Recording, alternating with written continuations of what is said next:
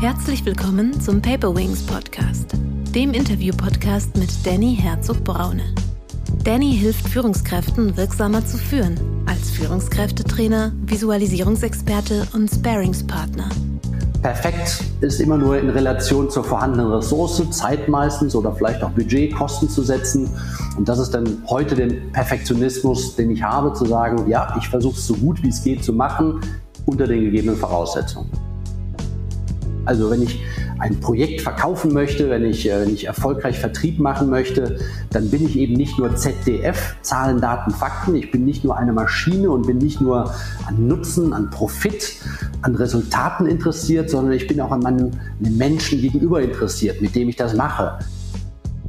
Nicht der Fehler darf sanktioniert werden, sondern das Vertuschen von Fehlern muss sanktioniert werden. Ja? Also wenn mir jemand sagt, äh, äh, da und da ist was schiefgelaufen, dann muss eigentlich die erste Frage sein, seit wann wissen Sie davon? Herzlich willkommen, liebe Zuhörerinnen und Zuhörer, zu einer neuen Paperwings Podcast Folge. Heute geht es um das Thema, wie gelingt erfolgreicher Vertrieb? Als Experten habe ich den Coach, Speaker und Berater Markus Milz eingeladen. Fragt man den deutschen Keynote-Speaker Markus Milz, warum er tut, was er tut und warum er es so erfolgreich tut, bekommt man zur Antwort erstens aus Spaß, zweitens aus Neugier und drittens um Geld zu verdienen. Denn, so meint er, Erfolg ist eine Frage der Lebenseinstellung. Und wenn die zu ihrem Tun passt, kommt der verdiente Lohn von alleine. Die Neugier ist Markus Milz schon in die Wiege gelegt worden. Freude am Denken und daran, sich mit anderen Denkweisen auseinanderzusetzen, das prägt ihn auf der Arbeit und im Privatleben. Ich bin auf ihn aufmerksam geworden über ein großes Buch, was er im Haufe Verlag veröffentlicht hat, mit Frank Gebert, das Vertriebskompendium. Das Herausgeberwerk versammelt das geballte Wissen im Vertrieb von Expertinnen und Experten. Die Autoren und Autorinnen schildern Strategien und Erfolgsfaktoren zu Kernthemen des Vertriebs und vermitteln wertvolle Erfahrungen und Lerneffekte aus der Praxis. Von diesem umfangreichen Überblick über erprobte Lösungsansätze profitieren Vertriebsprofis in allen Branchen. Inhalte sind zum Beispiel Vision, Mission, Spielregeln, Leitbild und Werte, Internationalisierung, Märkte und Regionen, Kundencluster, Kundenbearbeitung, Pricing, Cross-Selling, Geschäftssystem und Prozesse. Ihr seht ein riesen umfangreiches Werk, sehr viele Autoren, sehr viele spannende Artikel. Ich freue mich sehr, heute einen den Herausgeber begrüßen zu dürfen. Herzlich willkommen, lieber Markus. Ja, vielen Dank für die Einladung, lieber Danny. Ich freue mich sehr, heute bei dir in, mit dir im Gespräch zu sein. Lieber Markus, ich habe nur ganz kurz ein paar Worte für dich gefunden. Wärst du so lieb und würdest dich mit eigenen Worten vorstellen und uns sagen, wie du der Mensch wurdest, der du heute bist? Aber sehr gerne. Du hast schon vieles gesagt, was das eigentlich ganz gut beschreibt. Ich bin ein neugieriger Mensch schon immer gewesen, im Alter von, weiß nicht, sieben, acht Jahren. Die meisten anderen Grundschulkinder ähm, ja, Feuerwehrmann oder Polizist werden wollten oder sowas, wollte ich Archäologe werden oder auch mal Psychologe werden. Ich wollte alte Kulturen kennenlernen, fremde Länder kennenlernen, Menschen kennenlernen. Gut, das bin ich denn jetzt nicht geworden, aber so viel Unterschied ist da gar nicht. Ich bin jetzt das, was man heute, ja, wenn man mich googelt, wird man mich als Vertriebsexperten, Strategie- und Vertriebsexperten finden. Das heißt, heute beschäftige ich mich auch mit Organisationen, mit anderen Menschen, vielleicht mit anderen Kulturen. Ähm, ich stehe jetzt gerade hier in meinem äh, Kölner Büro, äh, wer sich ein bisschen auskennt, äh, bin ich im belgischen Viertel, mitten im Herzen vom schönen Köln und äh, in äh, einer meiner beiden Firmen. Und äh, ja, wir beschäftigen uns eben mit den Themenbereichen Strategie, Führung und Vertrieb. Einmal im Bereich der Beratung, zum anderen im Bereich des Trainings. Das heißt, wir haben eine Akademie und dann haben wir auch noch einen Bereich, wo wir durch mich moderierten Erfahrungsaustausch betreiben. Also insofern ist das, was, äh, ja, was mich bewegt, äh, wie denken andere Menschen, wie funktionieren andere Menschen, wie funktionieren Institutionen, wie kann man das strukturieren, besser machen. Das, ist, das sind eigentlich so die Themen, die mich schon mein Leben lang bewegt und interessiert haben. Und dazu ist es dann irgendwann mal gekommen, dass ich das Thema vertieft habe. Ähm, erstmal, als ich mich selbstständig gemacht habe mit vielen, vielen, vielen Fehlern, äh, die man dann irgendwann mal hoffentlich korrigiert hat. Und heute sind wir eigentlich, glaube ich, ganz gut unterwegs. Wie gesagt, äh, gibt mal Vertrieb ein oder ähnliches, wird man wahrscheinlich auch auf meinen Namen stoßen. Und äh, ja, das, da bin ich eigentlich ganz zufrieden drüber. Ja, sehr spannend. Ähm, aber was motiviert dich und was treibt dich an? Ja, Also motivieren, also wenn ich, wenn ich über andere Menschen spreche, dann gibt es ja die unterschiedlichsten Modelle. Ja? Es gibt Menschen, die laufen für Kohle, für Geld. Das ist kein Treiber für mich. Äh, Geld kommt ähm, von alleine, wenn man, wie du es eben gesagt hast, das tut, was einem Spaß macht. Und da sind wir beim zweiten, nämlich der Spaß, die Neugier, die Abenteuerlust, das Interesse das ist eigentlich so mein größter Treiber. Ich lerne gerne. Ich lerne gerne neue Dinge kennen. Wenn ich irgendwas gut kann, dann langweilt es mich fast. Dann gehe ich eigentlich auf zu neuen Ufern. Mich interessieren immer die Dinge, die ich noch nicht kann, noch nicht kenne. Deswegen bin ich immer daran interessiert, große Herausforderungen zu meistern, kennenzulernen. Übrigens meine eigene Entstehungsgeschichte. Ich bin heute der Vertriebsexperte geworden, weil das ein Thema war, vor dem ich, von dem ich vor 25 Jahren gar keine Ahnung hatte und in der eigenen Selbstständigkeit eigentlich daran gescheitert wäre, dass ich nicht wusste, wie Vertrieb geht, wie man Kunden akquiriert. Naja, und äh, wir hatten uns mal zu fünf selbstständig gemacht und äh, vier Gesellschafter sind ausgeschieden und mich hat halt der Ehrgeiz gepackt. Und das ist auch das Weitere, was mich treibt. Ich bin durchaus auch ehrgeizig, vielleicht auch ein bisschen perfektionistisch veranlagt muss man immer hart dran arbeiten, diesen Perfektionismus abzulegen. Aber mich hatte denn der Ehrgeiz gepackt, diese Vertriebskompetenz aufzubauen nach dem Motto, verdammte Hacke, das kann so schwer doch nicht sein mit dem Thema Kunden akquirieren, Kunden begeistern, Kunden gewinnen, Kunden halten. Naja, und dann habe ich mich ja jetzt seit 25 Jahren intensiv mit diesem Thema auseinandergesetzt, viele Bücher gelesen, viele Coachings besucht und dann irgendwann mal gedacht, ich glaube, so langsam habe ich es verstanden. Jetzt fange ich mal selber an, Bücher zu dem Thema zu schreiben. Also Ehrgeiz, Perfektionismus, Neugier, Interesse an anderen Menschen. Geld ist nicht der Treiber. Ähm, Geld ist dann eine resultierende Größe. Naja, und intrinsisch habe ich einfach von, von meinem Typus her Lust und Interesse, einen guten Job zu machen. Also ich war zweimal angestellt und äh, naja, irgendwann verlässt man vielleicht den Arbeitgeber, kündigt vielleicht. Dann war es immer mein Interesse, bis zur allerletzten Minute vollen Einsatz zu geben, weil ich hatte mich für das Thema entschieden und solange ich diese Entscheidung getroffen habe, stehe ich auch zu 100 Prozent dahinter. Und das ist eigentlich so das, was, glaube ich, mich ausmacht. Ähm, und das begegnet einem eigentlich im ganzen Leben. Also, wenn ich mich mit einem Gesprächspartner unterhalte und mit dem Gesprächspartner eh eine Stunde im Gespräch bin, dann bin ich auch zu 100 Prozent voll bei dem Gesprächspartner, weil ich sitze doch eh da, dann kann ich mich auch ganz auf mein Gegenüber einlassen. Und äh, ich finde es immer ganz schrecklich, wenn andere Menschen dann ihre Handys zücken, schon mal ein bisschen datteln, versonnen zur Tür schauen und eigentlich gar nicht beim Gegenüber sind. Also das sind so die Werte, die, wie ich mich mal charakterisieren würde. Mhm, was mich so als Persönlichkeitsentwickler ein bisschen fasziniert, ist, dass du den Wert Perfektionismus hast und das äh, auch so fokussierst, weil meiner Erfahrung nach sind halt gerade so CEOs oder erfolgreiche Leute oft nicht so perfektionistisch, weil die so eine Pareto-Effizienz anstreben. Ja. Ja. Ähm, was ist da deine Meinung zu? Ja, also diese CEOs haben recht. Also ähm, äh, im Bewerbungsgespräch wird man ja gerne gefragt, was sind deine Stärken, was sind deine Schwächen. Und diejenigen, die auf so ein Bewerbungsgespräch vorbereiten, nennen ja dann gern mal Schwächen, die vermeintliche Stärken sind. Dann sagt man ja gern mal als Schwäche, oh, äh, mir kann nichts schnell genug gehen, ich bin zu ehrgeizig, ich bin zu perfektionistisch, in der Hoffnung, dass mein Gegenüber, der Personalchef auf der anderen Seite, genau diese Dinge hören wollten. Aber eigentlich stimmt das schon. Eigentlich ist Perfektionismus tatsächlich eine Schwäche und ich habe hart dran arbeiten müssen, Persönlichkeitsentwicklung Stichwort, hart dran arbeiten müssen, diesen Perfektionismus abzulegen. Das heißt, wenn du mir sagst, ähm, hey, halt doch mal einen Vortrag über das Thema, äh, keine Ahnung, ähm, Brunnenbau in Äthiopien, dann äh, könnte ich diesen Vortrag in zwei Minuten, zwei Stunden, zwei Tagen oder zwei Wochen halten und der wäre wahrscheinlich gar nicht schlecht. Aber in zwei Wochen Zeit, Vorbereitungszeit, wäre natürlich besser, als wenn ich den in zwei Stunden halten würde oder erst recht, als wenn ich den in zwei Minuten halten würde. Aber wenn die Rahmenbedingung ist, du hast nur zwei Minuten oder zwei Stunden, dann musst du es halt so gut machen, wie es in dieser Zeit geht. Das heißt, das ist so das, was ich lernen musste. Perfekt ist immer nur in Relation zur vorhandenen Ressource, Zeit meistens oder vielleicht auch Budget, Kosten zu setzen. Und das ist dann heute den Perfektionismus, den ich habe, zu sagen, ja, ich versuche es so gut wie es geht zu machen unter den gegebenen Voraussetzungen.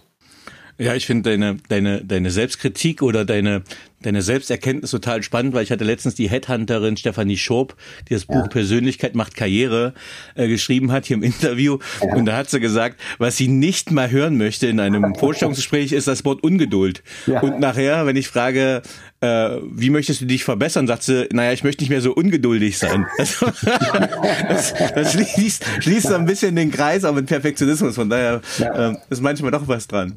Ja, ja, ja. Wenn, wenn wir jetzt auf dein, dein Buch schauen, das ist ja ähm, ein das Wort Kompendium hat es in jedem Fall verdient, weil es ist ja wirklich, also ein, es ist schon ein Briefbeschwerer werde beschönigt, also das kann man als Fundament nehmen, weil es wirklich so mächtig und dick geworden ist und ich habe ja auch viele Namen wiedergefunden in dem Buch, die ich von LinkedIn kenne, wie zum Beispiel ja. Christian Kastner, ja. ganz tolle Vertriebsleute. Wie bist du mit deinem Mitherausgeber auf die Buchidee gekommen und wie war die Genesis des Buches? Ja, ja, die Genese war wie folgt. Ich ähm, habe neben meiner Tätigkeit, die, äh, ja, mit der ich Geld verdiene, auch ein paar ehrenamtliche Tätigkeiten oder wo ich eher ein Taschengeld verdiene, weil es Spaß macht. Ich hab, bin zum Beispiel Dozent an der Fresenius Hochschule, ich bin auch Dozent an der Hochschule SRH Heidelberg.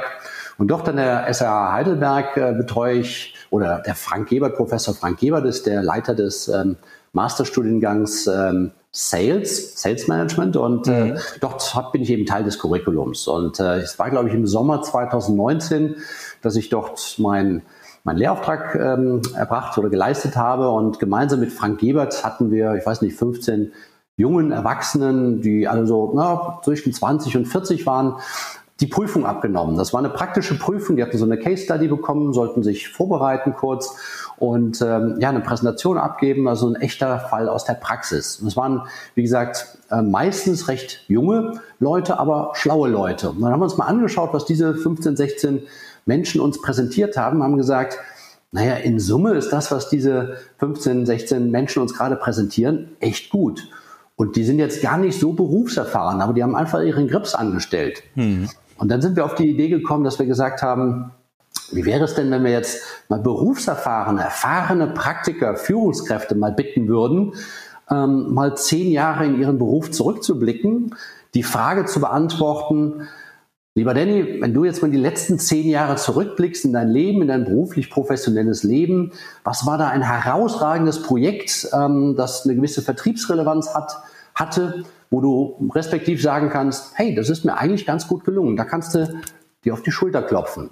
Mhm. So, wenn du so ein Projekt hast, dann denk doch mal drüber nach, ob du es nicht aufschreiben willst und vielleicht als Best Practice Beispiel anderen zur Verfügung stellen möchtest. Das war mhm. sozusagen die Genese, dass wir gesagt haben, wenn hier diese 15 jungen Leute ähm, schon so gute Ideen produzieren, dann lass uns doch mal erfahrene Führungskräfte mal die gleiche Frage stellen und sagen, schick du mal deine besten Ideen ähm, an uns und wir machen ein dickes, fettes Buch draus. So war sozusagen die Entstehungsgeschichte und du hast es gesagt, bin ganz stolz darauf, dass uns das dann auch gelungen ist, fast 80 tolle Menschen zusammenzubringen, die wirklich ähm, sehr, sehr spannende Geschichten ähm, äh, formuliert und fabriziert haben, die alle erprobte Best Practice Erfolgsbeispiele sind. Also es kein Theoretisieren, sondern so wirklich Geschichten, wo diese Menschen gesagt haben, ich habe so und so gemacht und es hat funktioniert ob es jetzt Preisprojekte sind, akquisitorische Projekte sind, neue Strategien oder Christian Kastner hast du erwähnt, über Internationalisierung gesprochen.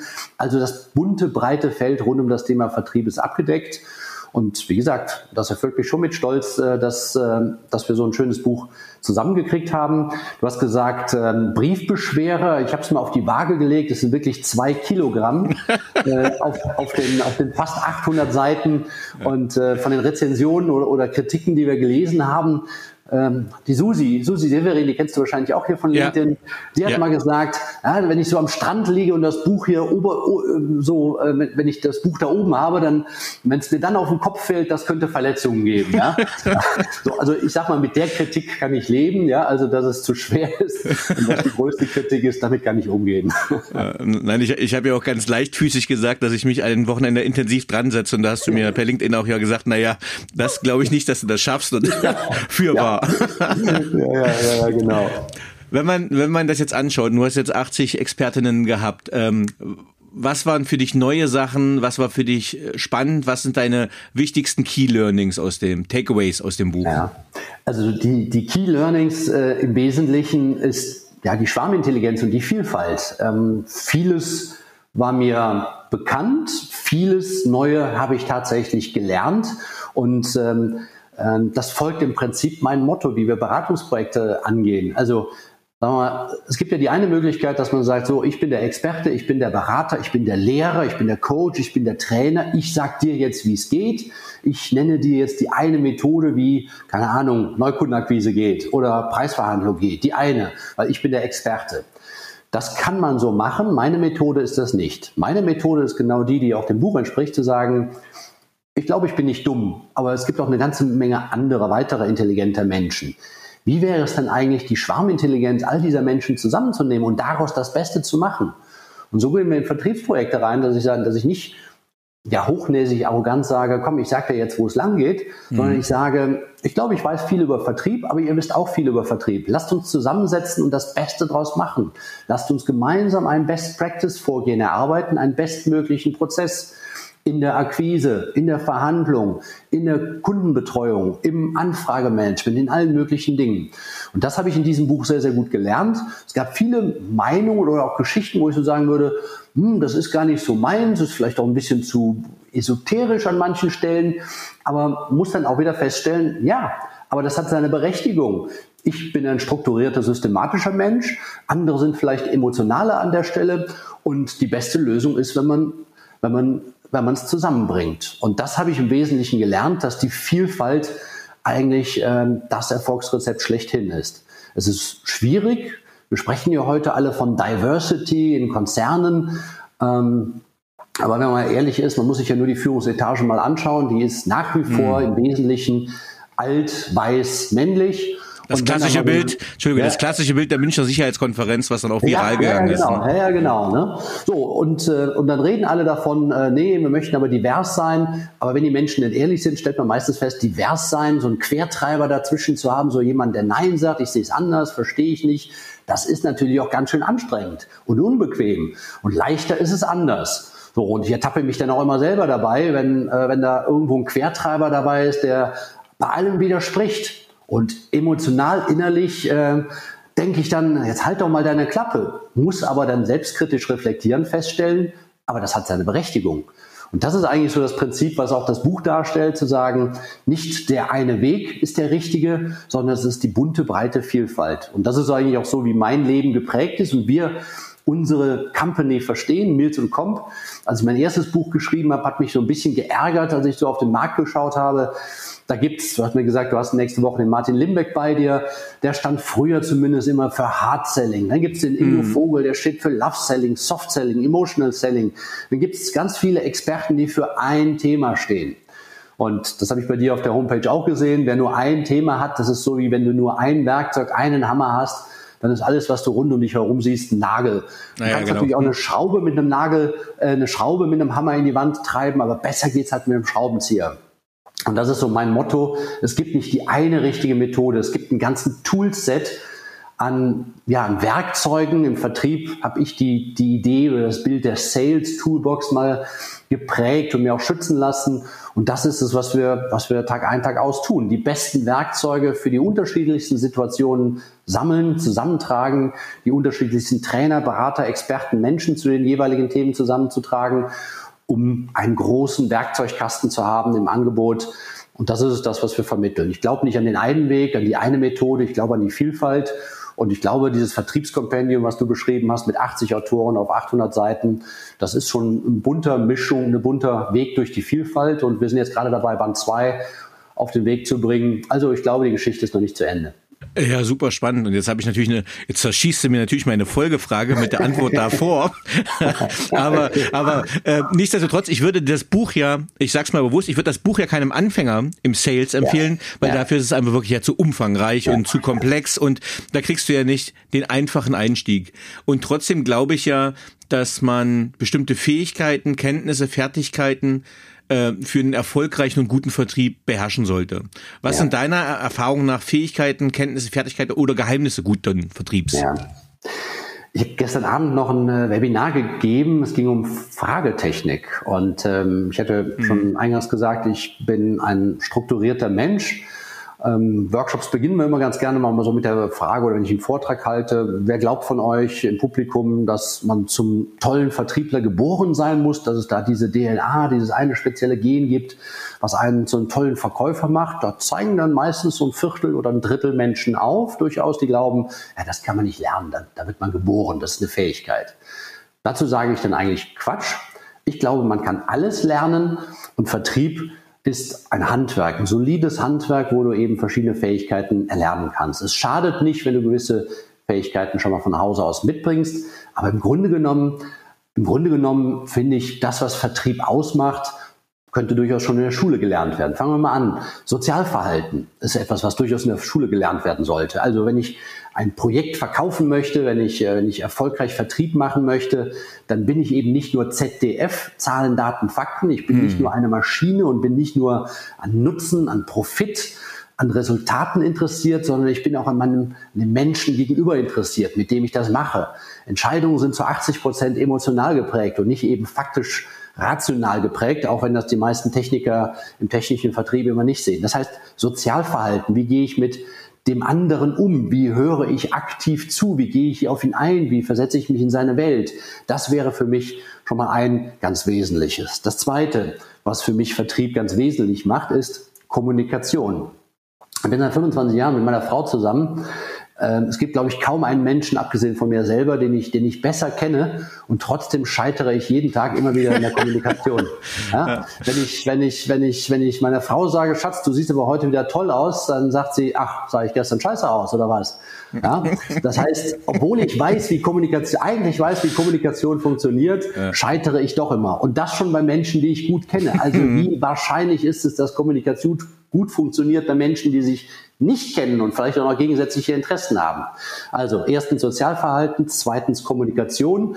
Naja, und dann gibt es ganz viele Techniken, die ganz elementar und wichtig sind, wie zum Beispiel das, was ich gestern im Webinar gemacht habe, Fragetechnik, gut zuhören, die richtigen Fragen stellen, ähm, mich in die Gedankenwelt meines Gegenübers zu begeben naja, und dann habe ich eigentlich auch schon die wichtigsten Fähigkeiten, glaube ich, mal so erwähnt. Schweigen gehört noch dazu. Klappe halten. Ich habe es immer so, in Vertriebstrainings machen wir es immer so ein bisschen flapsig, wo wir sagen, wo ich sage, die zwei wichtigsten Waffen oder Instrumente im Vertrieb sind für mich eigentlich immer die FF. Schreibt dann immer groß FF dran, lasst dann mal raten, was es heißt. Und FF steht für Frage stellen, Fresse halten. Und äh, das merkt man sich. Und ich finde, das trifft es eigentlich ganz gut, wenn ich mich wirklich für den anderen interessiere, die richtigen Fragen richtig stelle und dann aktiv zuhöre, mich zurücknehme und die Klappe halten das macht für mich gute, guten Vertriebler aus.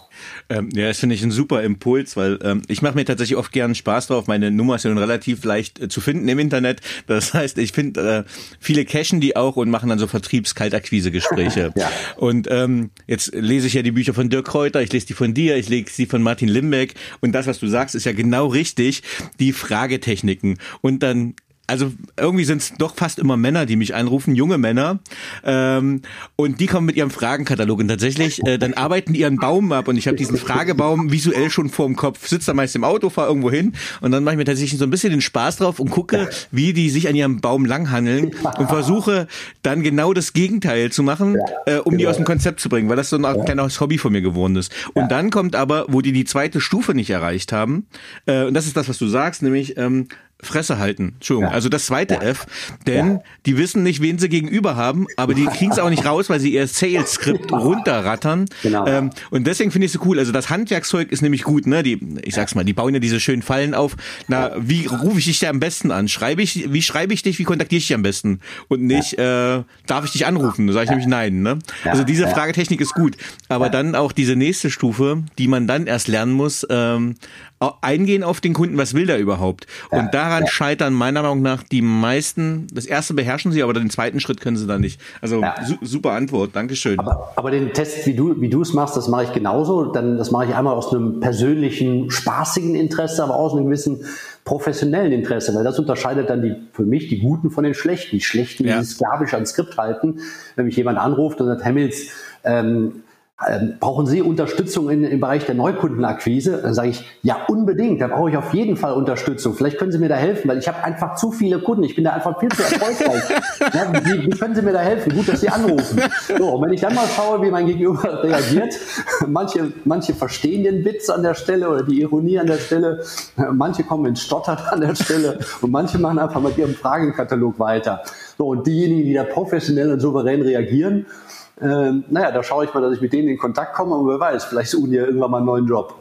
Ja, ja super. Ähm, wenn du jetzt auf deine Geschichte zurückschaust, äh, deine Entwicklung, ähm, wie wichtig waren in deiner Entwicklung Trial and Error, also Versuch und Irrtum?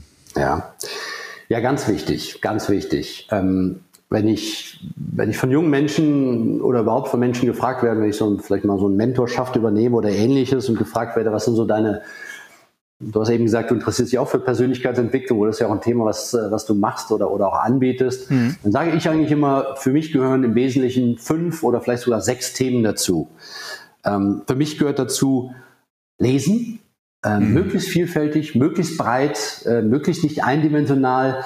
Neulich mal einen LinkedIn-Post äh, rausgeschrieben, kann man gerne nochmal nachlesen. Überhaupt kann man mir gerne bei LinkedIn folgen. Habe ich gesagt, äh, lest die New York Times, lest die Washington Post, äh, lest die Neue Züricher Zeitung, lest Russia Today. In all diesen Kanälen steht genauso wenig die Wahrheit oder die einzig richtige Wahrheit wie, wie im Spiegel, im Handelsblatt und der FAZ. Aber die Breite und die Perspektive macht's. Lesen, das ist das eine. Das zweite ist Schreiben. Ähm, ich glaube, um sich mit Themen dezidiert auseinandersetzen zu können, muss ich irgendwann mal die Zeit nehmen, ein Thema richtig mal zu durchdenken. Und das geht meiner Meinung nach sehr, sehr gut, indem ich ein Journal, ein Tagebuch, ein Aufsatz, ein Buch, eine Dissertation, was auch immer schreibe und darüber drittens lehre. Also das anderen Menschen nahebringe. Wenn ich mit meiner Meinung mich in eine Diskussion mit anderen intelligenten Menschen begebe, dann bestehe ich mit meiner Meinung entweder, weil meine Argumente gut sind oder eben nicht, weil die Argumente der anderen besser sind. Dann übernehme ich gerne die Argumente der anderen. Das vierte für mich ist Reisen. Einfach mal sich für andere Kulturen, andere Menschen, andere Lebensformen zu interessieren und auch festzustellen, so wie ich es kenne hier in Köln, es ist eine von tausenden von Lebensformen, da gibt es aber noch ganz andere und weder ist die eine richtig noch die andere falsch. Naja, und dann kommen wir zu fünftens, das ist genau das, was du gefragt hast. Irgendwann ist auch genug nachgedacht. Irgendwann ist auch Schluss. Jetzt mach doch einfach mal. Jetzt mhm. leg los.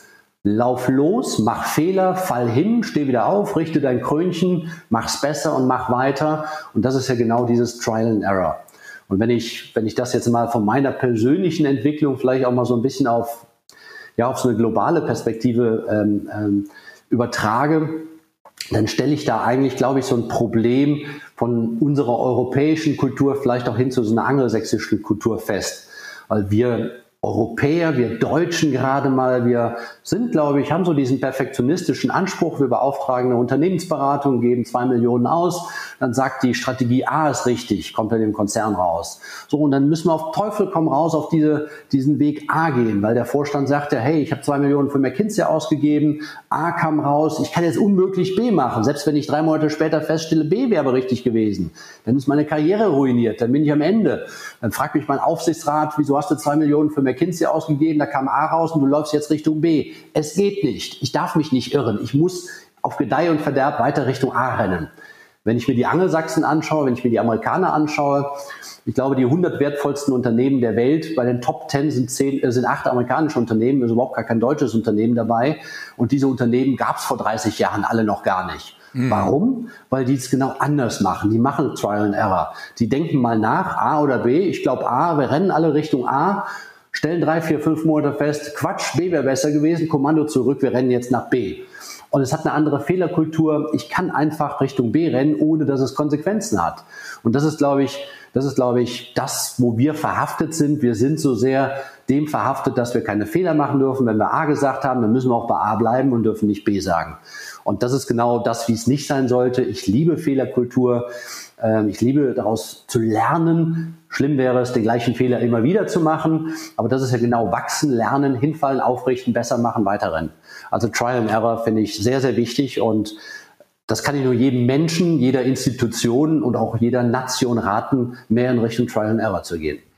Ja, das finde ich ein ganz wichtiger Punkt, weil diese, diese Fehlerkultur, ähm, das wird jetzt zwar bei diesem agilen Management, agilen Settings immer äh, auf die Prospekte dann geschrieben, wir leben ja. das, aber wenn man dann sieht, äh, wie schnell die Sanktionen sind, wie ja. die machtpolitischen Intrigenspielchen in Konzernen ja. etc. funktionieren, dann vertuscht man die Fehler und äh, das muss halt wirklich top-down gelebt werden. Ich sage mal, wenn Herbert dies sagt, äh, ich bin gerade gestolpert, dann muss er sagen, ich bin gestolpert und man darf dann keine Kultur der Angst verbreiten, weil ähm, man versteckt die Fehler und kein anderer kann ja. daraus lernen. Und das ist, ja. glaube ich, ganz wichtig.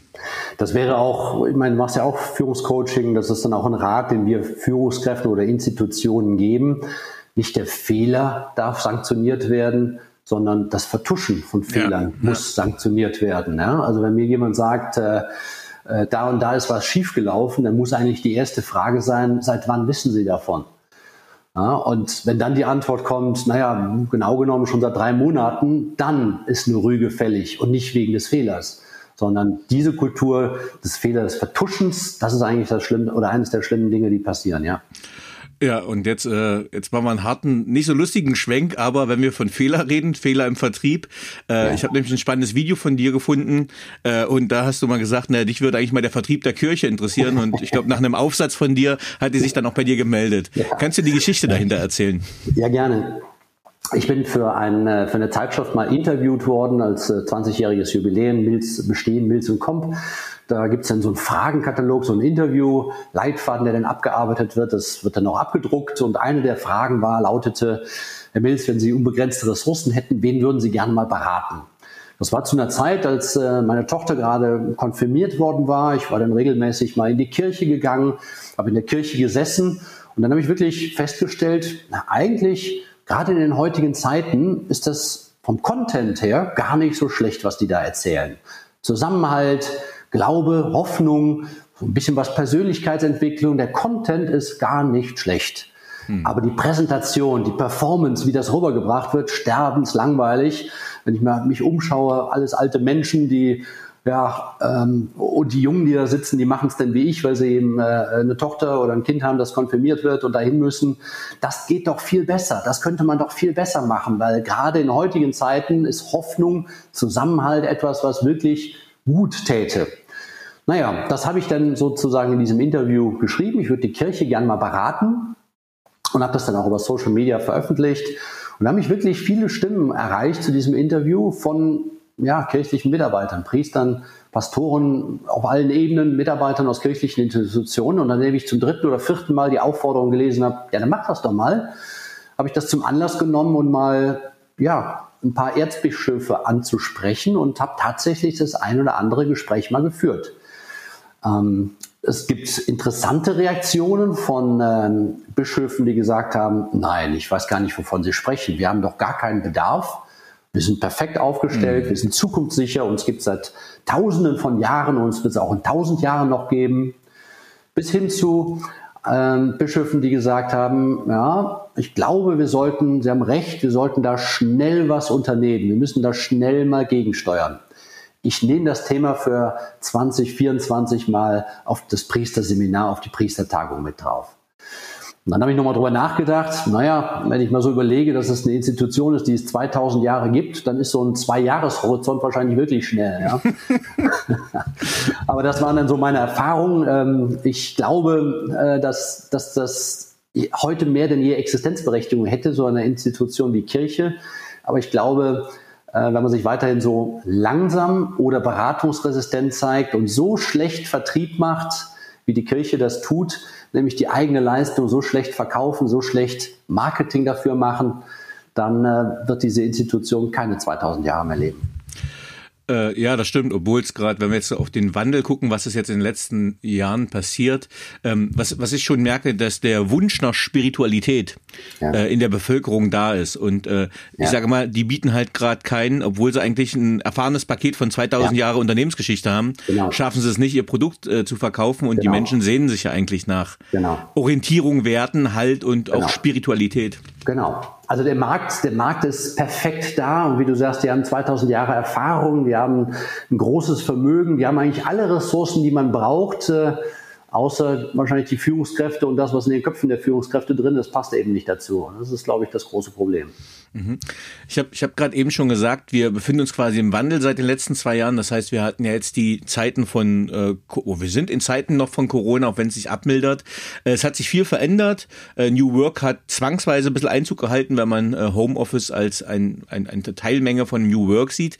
Ähm, was hat das Ganze mit dem Vertrieb gemacht? Wie sind da deine Erfahrungen? Ja, also das ist die Frage, wen du jetzt genau fragst und ansprichst. Also meine Klientel, ich habe äh, wir haben 600, 700 Kunden, nicht alle aktiv, aber äh, schon eine breite Bandbreite zwischen verschiedenen Branchen. Wenn ich jetzt mal so ins Handwerk reinschaue, äh, dann fragen die mich, äh, wovon sprichst du eigentlich? Was für ein Homeoffice? Ich weiß gar nicht, was du meinst.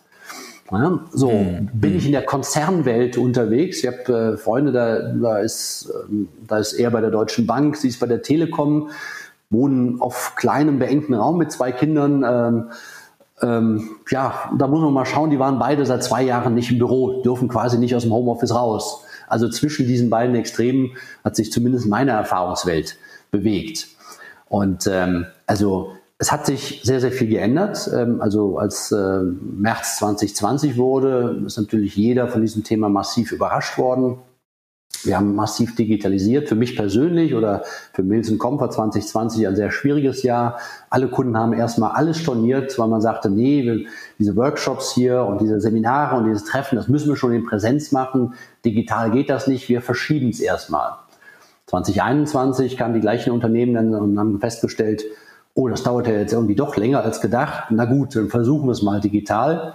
Und jetzt 22 erlebe ich tatsächlich, dass es einen riesigen Nachholbedarf gibt und die Post gerade wieder abgeht.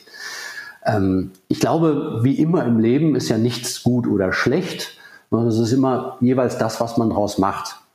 Und ähm, wenn ich in Vertriebsseminare und Workshops gehe, dann gibt es da diese Menschen, die sagen, ach, das ist alles so schwierig, man kann sich nicht mehr persönlich treffen und außerdem fehlt mir an der Stelle was, dieser persönliche Kontakt und ähnliches. Das ist alles richtig. Auf der anderen Seite muss man ja auch mal im Vertrieb feststellen, um wie viel der Effizienzfaktor gestiegen ist, dass ich eben nicht mehr durch die Republik oder durch, die, durch Europa oder was auch immer reisen muss, um von A nach B zu kommen, sondern es reicht ein Knopfdruck und ich bin per Teams oder Zoom-Meeting im Gespräch mit dem anderen und kann von dieser Art Gespräch vielleicht vier, sechs, acht am Tag führen, während ich früher ein oder zwei führen konnte. Das heißt, auf der einen Seite gibt es natürlich Dinge, die uns fehlen, auf der anderen Seite sollte ich natürlich auch die Chancen sehen. Und ich glaube, diesen, diesen Wandel oder diese Chancen erstmal in die Köpfe der Vertriebsabteilung hineinzukriegen, das ist gar nicht so leicht. Und wenn ich es dann hinkriege, dass ich sage, na, versuch doch die Vorteile der beiden Welten miteinander zu verbinden. Also ich weiß nicht, wie es bei dir ist, aber ich mache eigentlich, früher war es immer so, dass ich ein Erstgespräch fast immer persönlich geführt habe. Es gab ein persönliches Kennenlerngespräch vor Ort. Heute passiert das eigentlich nie. Eigentlich mein erstes Gespräch immer ein Teams- oder Zoom-Meeting. Mhm. Da unterhält man sich, berät schon mal über die nächsten Schritte. Wer ist das Buying Center? Vereinbart ein zweites Treffen und das zweite Treffen, entweder ist das auch über Teams und das ist dann vielleicht persönlich. So, und wenn man diese Chancen sieht, diesen Effizienzgewinn sieht, den, den das hat, diese Möglichkeiten, dass man, sagen wir mal, schon mal direkt schnell kostengünstig aussortieren kann und sich dann auf die guten, attraktiven Chancen äh, konzentrieren kann, dann ist man, glaube ich, gut aufgestellt. Aber diese Sicht haben eigentlich die wenigsten Menschen, die ich treffe. Meistens ist man entweder dem einen oder dem anderen Extrem verhaftet und zu sagen, hey, geile Sache, ich mache jetzt das Beste draus, verbinde die, die Vorteile der beiden Welten miteinander. Das ist, glaube ich, so die große Aufgabe, die in den nächsten zwei, drei, vier, fünf Jahren vor uns steht. Ähm, ja, also das kann ich nur bestätigen. Ich nehme mal das Beispiel, ich hatte gestern 17 Uhr bis 17.20 Uhr noch einen Pitch äh, ja. mit zwei Partnern, einer Kommunikationsagentur und einem anderen sehr großen Partner. Ähm, und die waren halt, sind drei Leute haben sich da zugeschaltet aus unterschiedlichen Standorten. Ich war quasi der vierte, der gepitcht hat. Äh, und das ging halt sehr schnell, sehr einfach, sich zu treffen von unterschiedlichen ja. Standorten. Und das nächste Element ist dann aber tatsächlich das persönliche Kennenlernen, der persönliche Treff. Aber jetzt so, wenn man mal als Betriebswirt sagt dann auch, naja, es war halt kostengünstig, hat keinen jetzt was wirklich ja. gekostet, außer die Microsoft Teams Lizenz äh, und 20 Minuten Zeit. Und du hattest ja heute früher auch schon wieder einen Pitch. Und ich glaube, das ist einfach der, der, der große Vorteil geworden, dass die technische Ausstattung und Möglichkeiten und auch die Kompetenz, das Ganze zu bedienen, das darf man auch mal ja. ähm, nicht vergessen, äh, jetzt auch vorhanden ist. Ja. Ja, die ist zwar vorhanden, aber ich weiß nicht, wie dein Erfahrungsbereich ist, wenn ich jetzt 100 Menschen äh, mal repräsentativ im Zoom-Meeting mehr anschaue, dann stelle ich schon fest, dass der überwiegende Teil schlecht ausgeleuchtet ist, die Kamera zu hoch, zu niedrig ist, die Tonqualität schlecht ist, die Internetverbindung instabil ist. Also ähm, theoretisch bin ich bei dir. Praktisch äh, ist das Gute für meine Kollegen. Ich glaube, die werden so schnell nicht arbeitslos, äh, Kollegen beizubringen, wie man das besser machen kann. Mm, mm, absolut. Ähm wir haben gerade gesagt, es gibt so einen Wandel oder es gab einen Wandel äh, und Digitales bringt Vorteile mit. Wie ist, wenn man jetzt das kontrastieren würde? Mhm. Gibt es sowas wie ein, ein, Vertriebler alter Art und ein Vertriebler neuer Art? Oder was macht einen guten Vertriebler heute aus? Mhm. Ja. Also grundsätzlich hat, wie ich ja eben schon mal so sagte, nichts nur Vorteile, es hat natürlich auch Nachteile. Wenn ich jetzt mal so eine Institution, ein Unternehmen schlecht hinsehe, und wir haben im letzten Jahr zwei Studien zu diesem Thema auch durchgeführt äh, und auch gefragt, ähm, was hast du unterschätzt in dieser Corona-Zeit? Was würdest du beim zweiten Mal anders machen? Dann kam als eine der führenden Antworten, was ich sträflich unterschätzt habe, ist tatsächlich das Thema Kommunikation und Führung und die Schwierigkeiten, die damit verbunden sind. Ich kann technisch, wie gerade besprochen, alles über Teams machen. Ich kann sagen, in 20 Minuten treffen wir uns, hier ist die Agenda, diese vier Punkte besprechen wir. Was da aber überhaupt nicht vorkommt, ist das, was früher, ich sag's jetzt mal, die Kaffeeküchen, die Kopierer, mhm. die Flurkommunikation war. Das, mhm. wo ich beim Mittagessen sage, komm, lass uns mal Mittagessen gehen, ich muss mal zwei, drei Punkte mit dir besprechen. Diese Punkte, die auf keiner Agenda gestanden haben, diese sogenannte informelle Kommunikation. Die ist meines Erachtens durch Teams nur sehr unzuf, äh, unvollständig, wenn überhaupt, zu ersetzen. Das fehlt. Das heißt, das, was nicht auf der Agenda ist, die, die Hidden Agenda sozusagen oder auch das Zwischenmenschliche, das muss ich irgendwie versuchen als guter Verkäufer, einmal natürlich selber als eingebundener Außendienstmitarbeiter in meiner eigenen Organisation versuchen, irgendwie hinzukriegen, aber auch natürlich in der Kommunikation mit dem, mit dem Kunden hinzukriegen. Wie gesagt, es hat Vorteile, wie du es gerade beschrieben hast, dass ich an weiß ich nicht, die Ansprechpartner aus drei oder vier verteilten Orten auf Knopfdruck zusammenholen kann und wir nicht für ein Meeting an einem Ort uns treffen müssen. Aber das muss ich halt wirklich handeln können, gut hinkriegen können. Und wie gesagt, gerade dieses informelle, dieses Beziehungsmanagement, ähm, also die Vertriebler, die das hinkriegen, ähm, trotz aller Digitalisierung, diesen zwischenmenschlichen Kontakt nicht zu verlieren, das sind eigentlich die Superstars heute. Ähm, wir liegen super in der Zeit, wir haben einen super Flow, finde ich. Ähm, gibt es noch Sachen, also ich habe jetzt noch ein paar Fragen, die passen auch zeitlich super rein, aber gibt es noch eine Sache, die du adressieren willst, wo ich nochmal hingehen soll? Ja.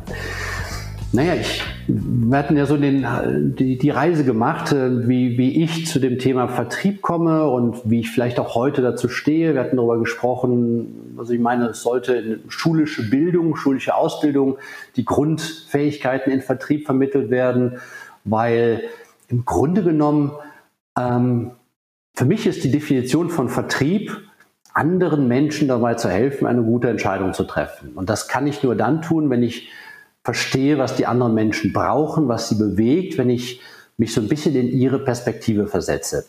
So, und wenn ich das so definiere, dann ist, ob ich es jetzt Vertrieb nenne oder soziale Interaktion nenne, egal, das eigentlich relevant für alle Lebensbereiche. Das heißt, wenn ich einen guten Freund, wenn ich meinen Partner habe, kann ich ja auch nicht mein Ding durchziehen. Ich muss wissen, wie denkst denn du? Was möchtest du denn? Was ist denn eigentlich deine Gedankenwelt? Wie denkst du darüber? Mich für andere Perspektiven und Menschen und ja, für den Rest der Welt interessieren. Und wenn ich es jetzt mal von, von dem Beruf Vertriebler über die soziale Interaktion mit meinem Partner oder Freund mal aufs globale Universum übertrage, dann muss ich doch feststellen, dass das heute mir sehr, sehr stark verloren geht. Ob es jetzt im Journalismus ist, wo offenbar verschiedene Meinungen, verschiedene Perspektiven gefühlt kaum noch gewünscht sind. Es gibt einen Haltungsjournalismus, es gibt die richtige Meinung. Wir müssen jetzt gar nicht politisch diskutieren, aber es gibt die richtige Meinung und alles, was nicht richtig ist, ist denn naturgemäß falsch. Wir haben eine schwarz-weiße Unterscheidung und irgendwer, wer auch immer entscheidet, was richtig ist und das andere ist dann offensichtlich falsch. Also wenn ich, wenn ich, wenn ich mir diese Welt gefühlt heute so anschaue, diese Wahrnehmung, dann muss ich doch sehr, sehr beklagen, dass diese Meinungspluralität, diese Debattenkultur, diese Lust am Streiten, diese Lust, sich in den Kopf des anderen zu begeben und zu überlegen, wie denkst und tickst denn du eigentlich? Wie kommst du eigentlich zu der Meinung? Ah, okay, verstehe. Also die Grundüberlegung dessen, was man für einen erfolgreichen Vertrieb überhaupt braucht, gefühlt, wenn ich in die Zeitung oder in die Nachrichten oder ins Internet schaue, heute stark verloren geht. Und das finde ich sehr, sehr betrüblich und ich hoffe, dass wir dann nochmal die Kurve kriegen und sich das irgendwann wieder ändert.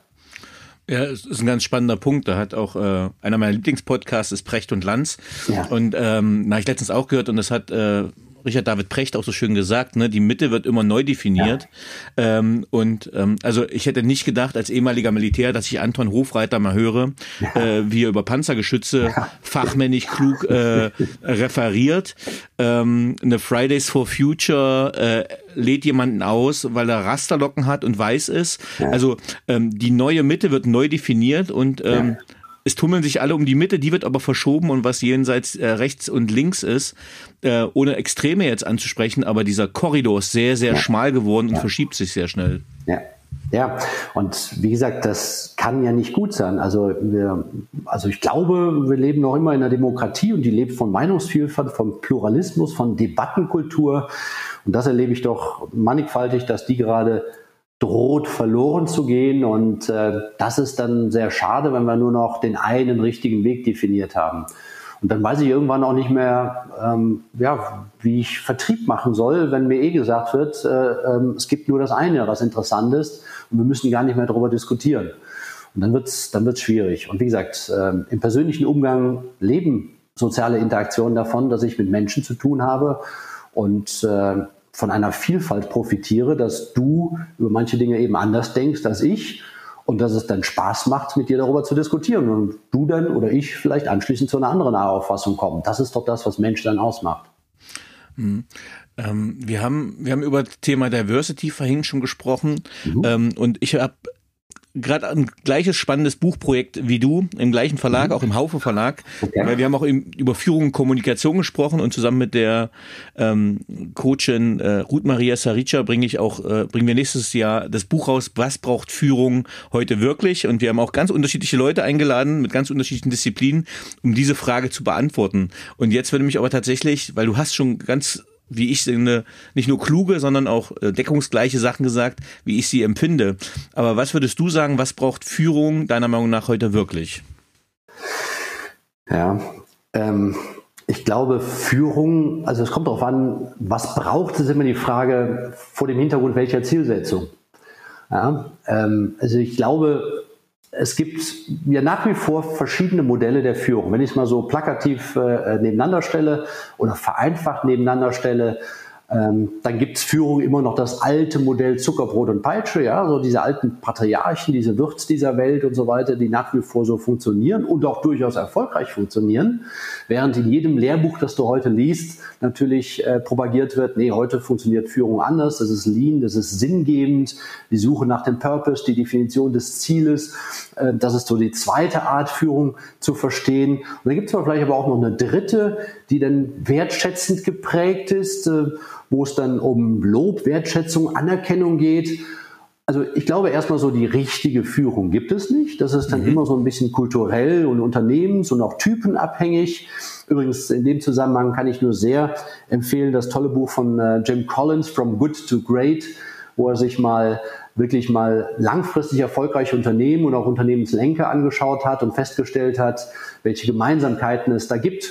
Und die sind eher in sich gekehrt, das sind eben keine extrovertierten äh, Menschen meistens. Ähm, also will sagen, den erfolgreichen Führung, die erfolgreiche Führungskraft oder ein Modell dafür gibt es, glaube ich, nicht. Mhm. Wenn ich aber für mich mal definiere, ähm, es soll ein Unternehmen sein, in dem ich Spaß hätte, in dem ich Spaß hätte, Führungskraft zu sein, in dem ich Spaß hätte, zu arbeiten, dann werden sich eben wahrscheinlich Unternehmen und Führungskräfte dem einen oder anderen dieser drei von mir gerade genannten Modelle zugehörig fühlen. Ja, es gibt die alte Schule Zuckerbrot und Peitsche, es gibt die neue Schule sinngebend, purpose-suchend und vielleicht auch noch das ein oder andere dritte Modell dazwischen.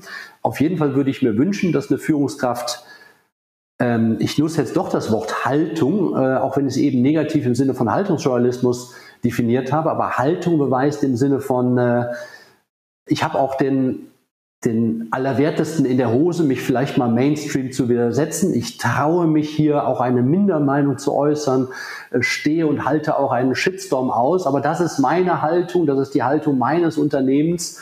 Und ähm, ich traue mich, das auch auszusprechen. Also ich weiß, wovon ich spreche. Ich habe bei LinkedIn den einen oder anderen provokanten Post mal veröffentlicht. Da haben mich hunderte, also wirklich im Laufe der letzten zwei Jahre, hunderte von Führungskräften zu angeschrieben mit dem Tenor, Herr Mills, Sie haben ja recht, was Sie da schreiben. Ich bin ja der gleichen Meinung wie Sie, aber ich würde das öffentlich nie so äußern. Sie wissen schon, meine Karriere und so. Hm. Und das meine ich mit Haltung. Ähm, ja, es ist heute schwierig geworden, anscheinend in manchen Bereichen seine Meinung zu äußern. Aber ich würde mir wünschen, dass Führungskräfte zu allem, vor allen Dingen ihre eigene Haltung beweisen. Und diese Haltung ist nicht die, die einem gesagt wird, sondern die, die ich mir selber überlege. Und dann finde ich Menschen, die dazu passen, die kommen dann zu mir und Menschen, die da nicht mit einverstanden sind, die gehen dann halt woanders hin. Also ich glaube, äh, zu seinen Überzeugungen stehen und nicht links denken und rechts sagen, das würde ich mir als Führungskraft wünschen. Und ansonsten, dass ich sattelfest bin in meinen Management-Tools, dass ich, äh, dass ich Führen, Leisten, Leben von Malik vielleicht mal gelesen habe, weiß, welche mhm. Tools es an der Stelle gibt und die er dann auch anwenden kann. Und ansonsten findet jeder seinen Weg, ähm, ob es jetzt Zuckerbrot und Peitsche oder Purpose ist, das kann dann jeder für sich selber entscheiden. Super, vielen Dank. Ähm, jetzt würde ich sagen, jetzt komme ich zu den persönlichen Fragen, aber du hast natürlich mhm. schon sehr viel Persönliches auch in den inhaltlichen Teil mit reingelegt. Aber trotzdem würde ich gern dich ein, zwei persönliche Fragen mhm. stellen. Mhm. Auf welchen beruflichen Fehler oder Erfahrungen hättest du gerne verzichtet? Auf überhaupt keine. Auf überhaupt keine. Wenn ich vorher immer gewusst hätte, also ich glaube, wenn ich gewusst hätte, wie mühsam Selbstständigkeit, wie mühsam Vertrieb ist, wie anstrengend es ist äh, und wie viel Sorge es macht, ob du deine Gehälter am Monatsende zahlen kannst, wenn ich das vor 25 Jahren gewusst hätte, dann hätte ich nie den Schritt gewagt, mich selbstständig zu machen. Mhm. Also ich bin froh für alle gemachten Fehler, weil alle gemachten Fehler haben mich zu dem gemacht, was ich heute bin. Und ich glaube, ich glaube, es, du wirst keine beeindruckende Persönlichkeit finden, deren Weg glatt und äh, nicht von Unebenheiten geprägt war. Also du lebst und prägst deine Persönlichkeit, indem du läufst, Fehler machst, vor die Wand rennst, hinfällst, wieder aufstehst. Wenn du diese Fehler nicht machst, bist du nicht der Mensch, der du bist. Und ich bin eigentlich ganz zufrieden mit dem Mensch, der ich bin, was nicht heißen soll, dass ich nicht noch besser werden kann, nicht noch viel dazulernen kann. Aber ich bin froh für jeden Fehler, den ich gemacht habe. Übrigens, genauso gilt das für das Thema Gesundheit.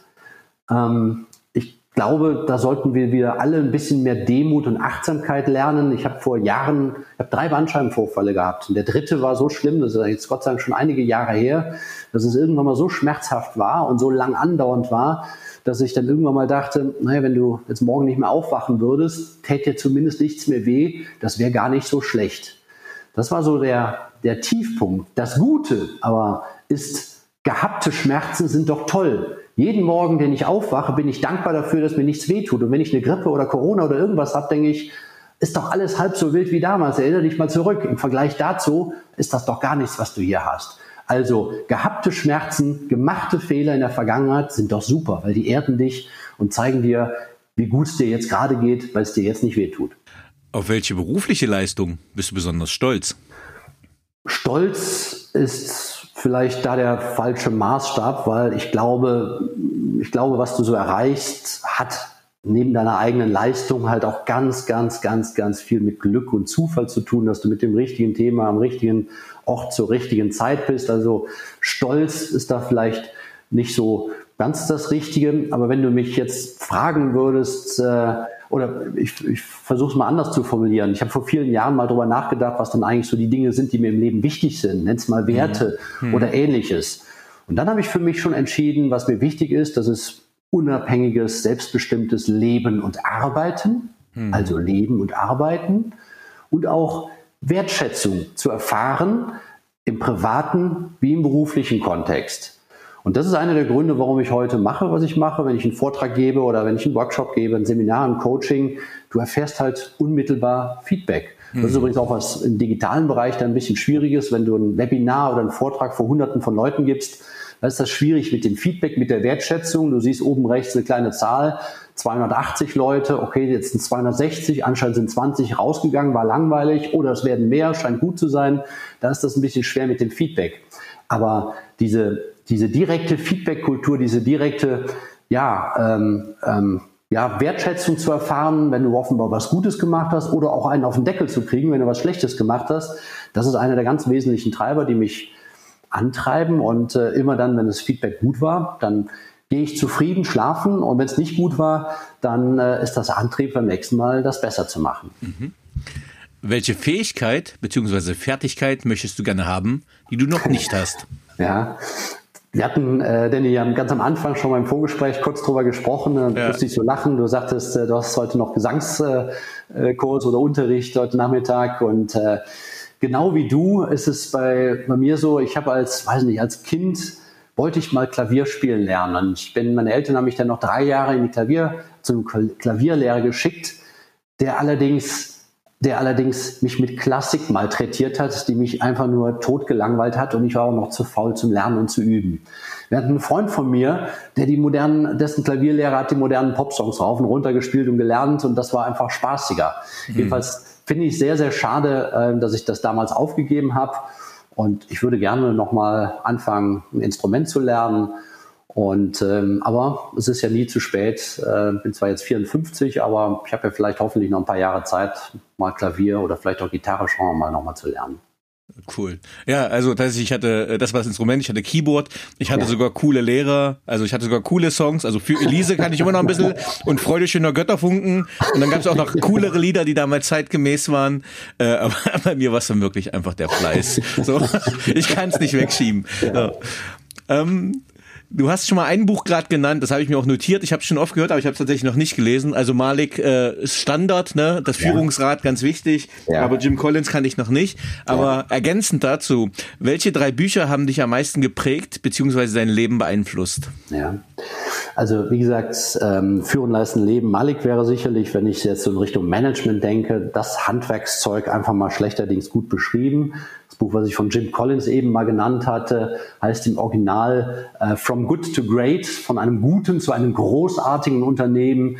So eine ähm, auf den amerikanischen Markt bezogene, eigentlich eine Untersuchung, wo man sich über viele, viele Jahrzehnte mal angeschaut hat, was macht Unternehmen aus, die es schaffen, über Jahrzehnte und nicht, weil vielleicht mal eine charismatische Führungspersönlichkeit da ist, als CEO über Jahrzehnte an der Spitze zu bleiben.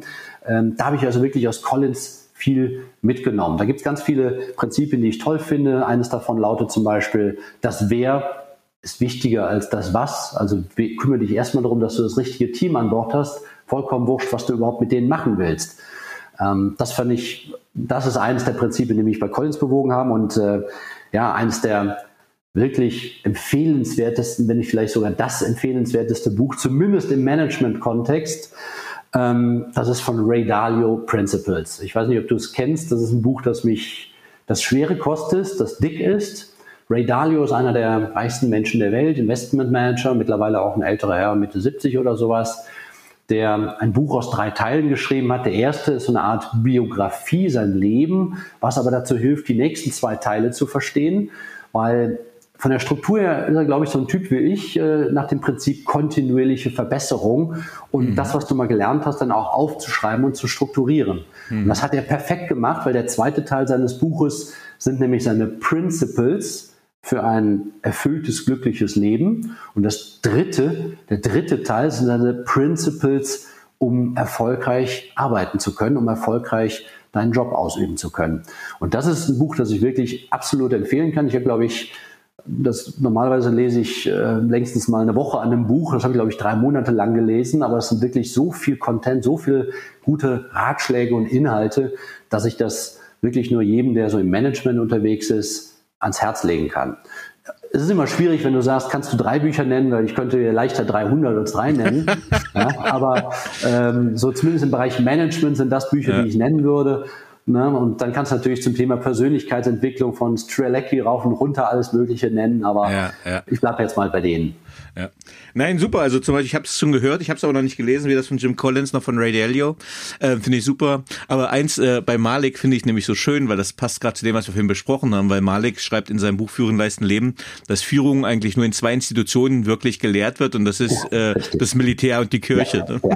ja, ja, ja, genau. Und äh, das ist tatsächlich so. Ne? Führung wird meistens wirklich nicht gelehrt. Ja. Ähm, also super, Dankeschön. Wer waren die drei Menschen, die den größten Einfluss auf deine berufliche Entwicklung hatten? Ähm, ja, also was ich nie hatte, ist ein Vorbild. Äh, ich hätte gerne einen Mentor gehabt, den hatte ich nie. Also ich kann nur jedem jungen Menschen empfehlen, äh, sucht euch einen Mentor. Das musst, du musst nicht jeden Fehler selber machen. Ähm, ich habe leider die meisten Fehler selber gemacht. Rückblickend hätte ich mir einen Mentor suchen sollen. Also ich glaube, zum einen wäre zu nennen meine Familie. Ich glaube, die letzten 20, 25 äh, Jahre der Selbstständigkeit äh, habe ich da viel Zeit in die Selbstständigkeit investieren müssen. Da haben natürlich dann andere Menschen gelitten. Ich habe eine ganz tolle Familie, Frau. Äh, mein Sohn ist 19, gerade auf Weltreise unterwegs. Meine Tochter ist 17, macht jetzt äh, das Abitur. Ähm, die sind dann natürlich vor allen Dingen zu nennen. Ja, und ansonsten, ähm, so, so seltsam das auch klingt, aber ähm, Ähm, als, als ab zu Beginn meiner Selbstständigkeit, kann ich mich noch erinnern, habe ich mal einen, einen Workshop, ein Seminar gegeben, ähm, so einen Erfahrungsaustausch moderiert wo ähm, hinterher ich ein, ein Schreiben, einen Brief gekriegt habe von einem Seminarteilnehmer, in dem er vernichtende Kritik an mir geübt hat, vor 15 Jahren. Er hat mich zum Beispiel dann auch mit, mit Malik verglichen. Also es war wirklich dann auch unter der Gürtellinie, wo er wirklich mich niedergemacht hat und gesagt, was das für eine schlechte Veranstaltung war. Diesen Brief habe ich, glaube ich, fünf Jahre lang in meiner Tasche mit rumgetragen, weil er mir immer Ansporn war. Ich habe mich natürlich erstmal schwarz geärgert und äh, das äh, wegqualifiziert und gesagt, so ein Quatsch und dann habe ich die nächsten Jahre darüber nachgedacht und festgestellt, äh, der Ton war vielleicht falsch, aber inhaltlich war da vielleicht auch manches richtig dran. Und äh, ich glaube, dass ähm, dieser Geschäftsführer, der mich da so niedergemacht hat mit seinem Schreiben, das ist einer der Kicks, die, die mich am meisten nach vorne befördert haben. Selten wächst du an Lob und Erfolg, hm. mehr, zumindest meine Erfahrung, wächst du an Kritik und Misserfolg. Zumindest was mich angeht, kann ich das bestätigen.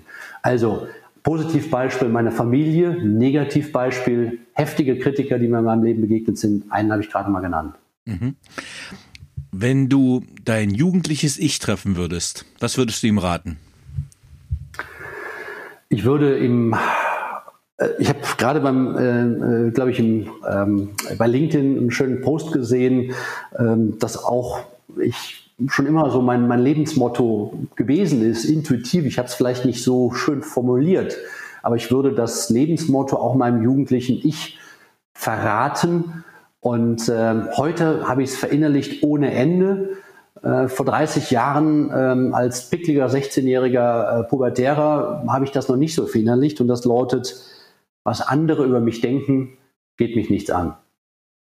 Mhm. Und äh, ich glaube, das ist das, was jedem wichtig sein sollte. Wenn ich mir heute mal anschaue, wie gesagt, meine Tochter ist 17, Teenager, Social Media ist für, glaube ich, nicht selbstbewusst im Leben stehende, gesettelte Menschen die Hölle. Du hast stets dann dein Social Media, egal ob es TikTok oder, oder, oder Insta oder was auch immer ist, ständig wird sich verglichen. Irgendwo ist immer einer schöner, reicher, glücklicher, erfolgreicher oder sonst irgendwas unterwegs. Wenn du dich auf diesen Wettbewerb, den du nie gewinnen kannst, einlässt, dann hast du verloren.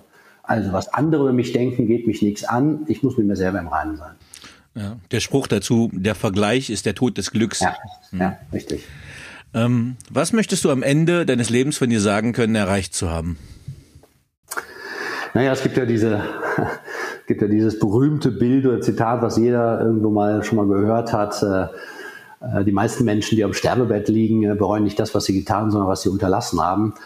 Ähm, ich möchte mir einfach zufrieden zurücklehnen können und hoffentlich eine, eine glückliche Familie um mich herum haben, die, ja, die sagt, na, so ein bisschen was sagen meine Kinder vielleicht hoffentlich mal, habe ich denen ja schon Positives mit auf den Weg geben können.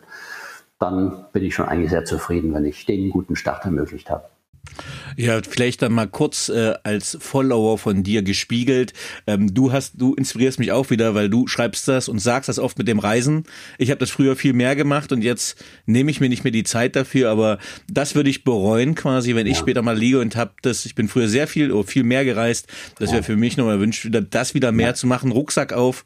Es geht nicht darum mit einer Yacht, sondern Rucksack auf, Kulturen erleben, Menschen erleben. Das würde ich, glaube ich, bereuen, wenn ich das nicht wieder stärker ins Leben integriere. Ja, also genau das ist ein Punkt. Also ich habe so eine Bucketlist in meinem, äh, in meinem Handy. Vielleicht kann ich es jedem mal so raten. Also es gibt 200 Länder auf der Welt, ungefähr 100 habe ich bereist. Also äh, da gibt es noch 100 äh, weitere, die so auf der Liste stehen. Ich fürchte, meine Lebenszeit wird nicht mehr ausreichen, das zu schaffen. Aber das ist ja noch längst kein Grund, nicht möglichst viel zu versuchen hinzukommen. Und gerade so auch in diesen sagen wir mal, schwierigen Corona-Zeiten, wo kannst du überhaupt hinreisen? Wie sind die Einreisebestimmungen, die hm, Quarantänebestimmungen genau. und so weiter? Ich finde, es ist viel leichter, wenn man so eine Bucketlist hat, wo die nächsten, weiß gar nicht, bei mir stehen auf der Liste, glaube ich, 80 Ziele drauf. Wenn man mal so anschaut, oh, in zwei Wochen hättest du mal Zeit, hm, was, was von der Liste geht dann? Wo gibt es Flüge hin? Wo ist die Quarantänebeschränkung nicht so schlimm? Wo geht's? Und dann bin ich nicht festgelegt ähm, und ich versuche möglichst viel zu lernen und kennenzulernen. Wie gesagt, 100 Länder gibt es noch. Mal schauen, wie viel ich noch schaffe. Ja. Äh, da nochmal ein Shoutout an die ZuhörerInnen.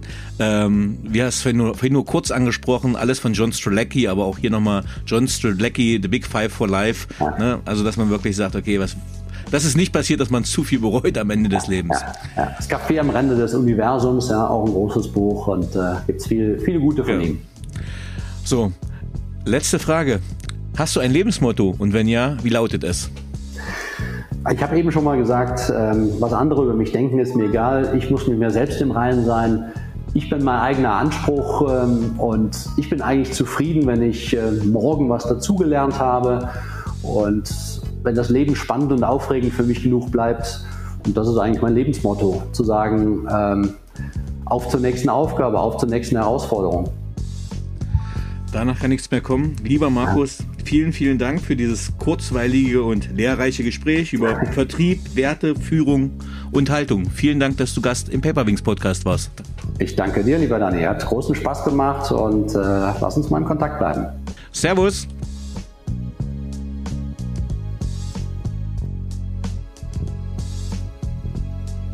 So, liebe Zuhörerinnen und Zuhörer, ich hoffe, Ihnen hat dieser Podcast gefallen.